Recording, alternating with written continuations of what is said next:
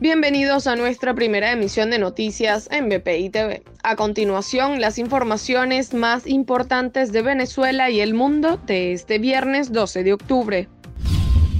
Migrantes provenientes de Brasil y Venezuela han estado llegando en grupos grandes a la mexicana ciudad de Tijuana en días recientes y 150 personas fueron enviadas por las autoridades a un albergue en donde apenas estuvieron un par de horas. Algunos llegan con el fin de dispersarse a otras fronteras cercanas y otros con el objetivo de establecerse en el municipio que los está recibiendo.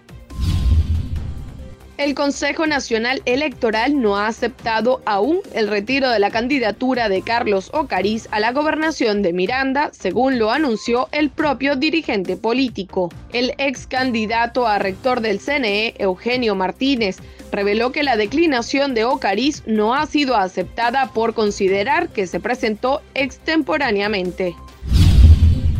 La justicia venezolana aplazó por décima vez la audiencia preliminar de los tres activistas miembros de la ONG Funda Redes, incluidos su director Javier Tarazona, detenidos en julio y conocidos por denunciar el conflicto entre las Fuerzas Armadas y disidentes de las FARC en una zona fronteriza.